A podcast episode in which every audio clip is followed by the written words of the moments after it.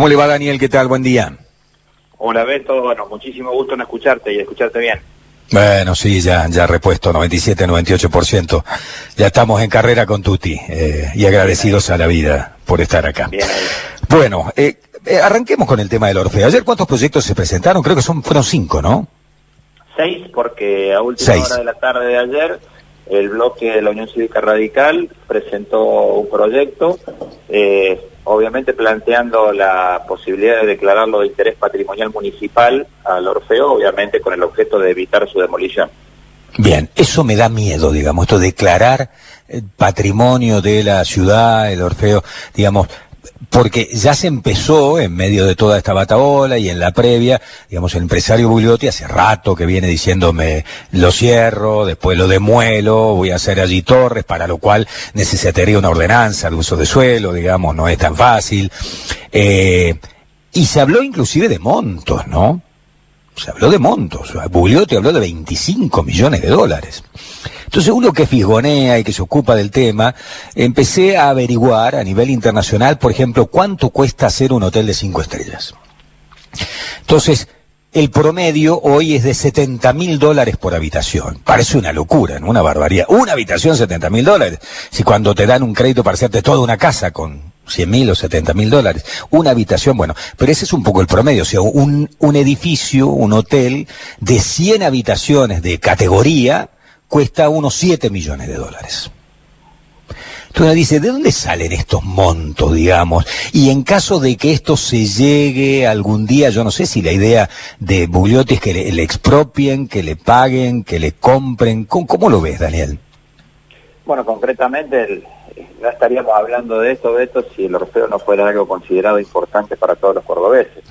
Y en segundo lugar, porque en el marco de una crisis monumental que estamos atravesando, consecuencia de la pandemia y de muchas otras cosas, eh, bueno, Bugliotti planteó públicamente que, iba a tener que cerrarlo primero y luego ya formalmente presentó una nota pidiendo la demolición.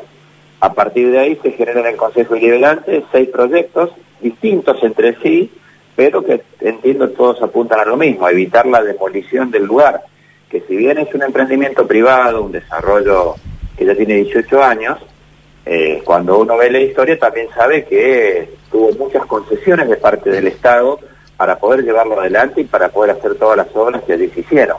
Es decir, desde la autorización de talar un bosque de eucaliptus, eh, hacer dos rotondas, eh, el, uso del espacio aéreo para hacer un puente, ensanchar la Rodríguez del Busto, que antes era una calle de una trocha angosta y ahora es una avenida de doble mano.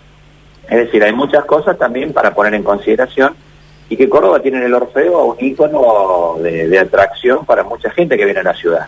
Entonces esa discusión está bueno que los concejales, además de preocuparse, también se ocupen. Y los proyectos son distintos. Hay dos proyectos de Juan Pablo Quinteros, que son pedidos de informes, que tienen que ver con eh, todos los antecedentes justamente de las exenciones que ha tenido, de las concesiones que el municipio y el Estado le ha dado, y en qué consiste el pedido de autorización de la demolición, porque hay que ver si es solamente autorización para demoler o lo que vos decís, la otra posibilidad, que eso conlleve a un cambio del uso de suelo, que haya un pedido de uso de suelo.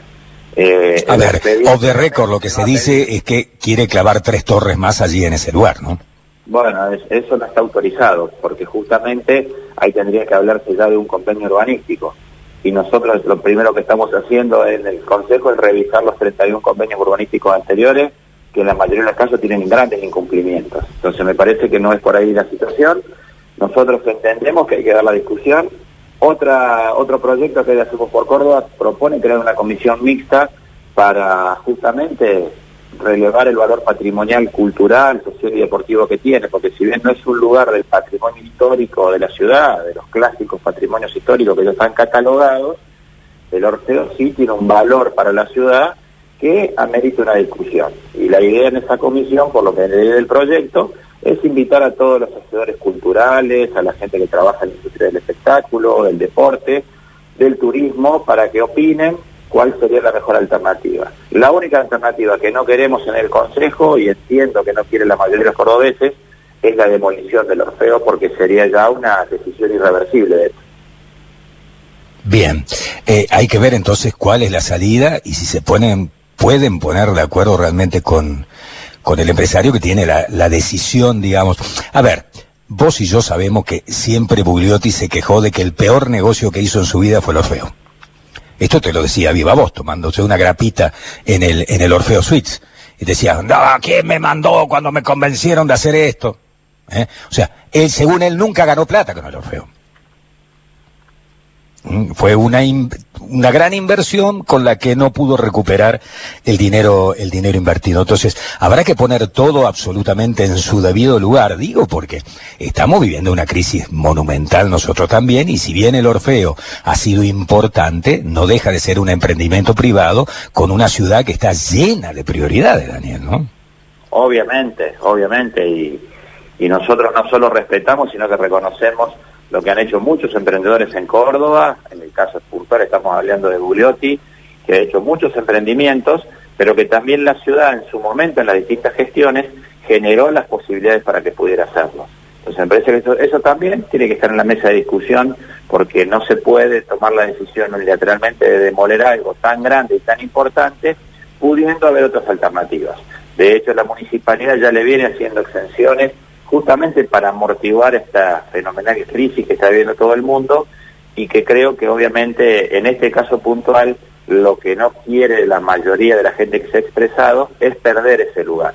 Eh, obviamente, seguramente por lo que trascendió y por lo que ha trascendido de parte del mismo propietario, ya ha recibido algunas ofertas de compra del Orfeo, que obviamente la ha desestimado, eh, seguramente porque no le han sido convenientes, lo que implica también que hay gente que está interesada en seguir con ese emprendimiento. Entonces, lo que no deberíamos permitir nosotros en este momento de incertidumbre y de peor crisis es que tomen una decisión irreversible de la cual después nos arrequitamos. Y nosotros vamos a trabajar para buscar alternativas en el momento que signifiquen la no demolición del Orfeo. ¿Y quién es la institución, el organismo o la persona indicada para decir en el último de los casos cuánto vale el Orfeo? Mira, hay una evaluación fiscal que uno de los pedidos de informes solicita eso, solicita al Ejecutivo que informe la evaluación fiscal y la historia impositiva del Orfeo. Eh, hay quienes dicen que tuvo cinco años de exenciones en, su inauguración, otros dicen que no. Eh, viste que todas las cosas que se hicieron a fines del siglo pasado y a principios de este siglo eh, no están digitalizadas, así que se están buscando todos esos antecedentes pero lo concreto es que la evaluación fiscal puede dar un parámetro de orientación. Hoy, en La Voz del Interior, si mal no leí, hablan de alrededor de 560 millones de pesos eh, la evaluación fiscal de eh, la parte del Orfeo. Pero reitero, eh, vamos a pedir información oficial y seguramente después, a lo largo de las distintas reuniones que tenemos adelante, irá surgiendo información. nosotros creo que tenemos que, reitero, Beto, no solo preocuparnos, sino ocuparnos de ver de qué manera podemos revertir esta decisión irreversible para generar una alternativa que el Orfeo siga estando y que obviamente funcione para los cordobeses. Con este tema, Nacho, ¿queda algo?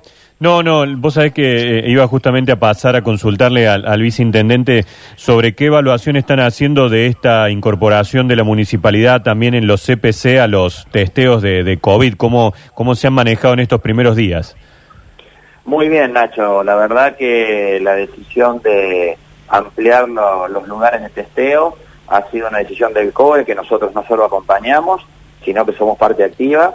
Se ha incrementado notablemente la cantidad y la calidad de los testeos, porque se está testeando realmente a la gente que necesita un método diagnóstico y no por las dudas hay un error conceptual de creer que porque me testé y di negativo ya estoy salvado del coronavirus y podés salir de hacerte el hisopado y te va a un lugar y hacer lo que no corresponde y te contagias. Entonces el testeo se está haciendo justamente como búsqueda diagnóstica, tenemos que tratar de inmovilizar y aislar a todas las personas contagiadas y para eso obviamente hay que detectarlos. Es lo que se está haciendo, ya se está ampliando también la cantidad de lugares, ahora se van a incorporar eh, escuelas, eh, lugares donde se van a hacer en los distintos barrios los rastreos y ahí se va a citar a la gente para hisoparla, no que la gente vaya a hacer una cola eh, por las dudas y contagiarse en la cola, que es lo que Sí, eso era una locura. O en el colectivo para ir a la cola, que también ocurrió utilizando el transporte público. es realmente complicado. Ahora, si no hay conciencia social, eh, realmente esto se hace muy difícil, Daniel, ¿no? Porque vos decías, claro, hay mucha gente que por allí no sabe o cree porque se hizo una vez, que ya no tiene o que ya está inmune y no es así. El tema es la enorme cantidad de asintomáticos que hay, que siguen transitando la vida y que ni siquiera te avisan, che, ojo, que, porque no tienen síntomas. Vos podés haber estado circunstancialmente con una persona que la veías magníficamente bien y a lo mejor estaba transcurriendo el peor momento de la enfermedad, pero sin ningún tipo de síntomas. Es muy difícil realmente llevar esto, esto adelante. No es todo conciencia individual y social, todo. Absolutamente. Lo más difícil, de esto es seguir este, después de siete meses, ocho meses que estamos escuchando las recomendaciones más prácticas, usar tapaboca, mantener distanciamiento, lavado de manos, no ir a lugares donde la gente se amontona, que sigamos teniendo estas eh, convocatorias, marchas, que obviamente uno no, no discute la legitimidad de, la, de los reclamos, pero no es la forma hoy salir a buscar el virus a la calle porque nos está esperando. Hay mucha circulación, la forma de cortar la circulación es movilizarse lo menos posible, tenemos que pelear mucho, entre comillas, para sostener ya las actividades que pudimos flexibilizar y si no seguimos haciendo caso, claramente vamos a seguir retrocediendo en actividades. Entonces, Buenos Aires, el AMBA, el famoso AMBA, ha retrocedido la cantidad de casos no por casualidad ni por la mentira del efecto rebaño. Ha retrocedido porque hace seis meses que tienen cerrados los shopping, los restaurantes, se han tomado medidas restrictivas muy fuertes y eso ha logrado reducir la cantidad de casos. En Córdoba estamos pidiendo durante dos semanas en seis departamentos de toda la provincia eh, tratar de ser más estrictos, de controlarnos más, de hacer un esfuerzo para luego poder tener meses de tranquilidad y bueno, no lo está entendiendo todo el mundo así. Bien. Daniel, te agradecemos mucho el contacto telefónico. Gracias. ¿eh?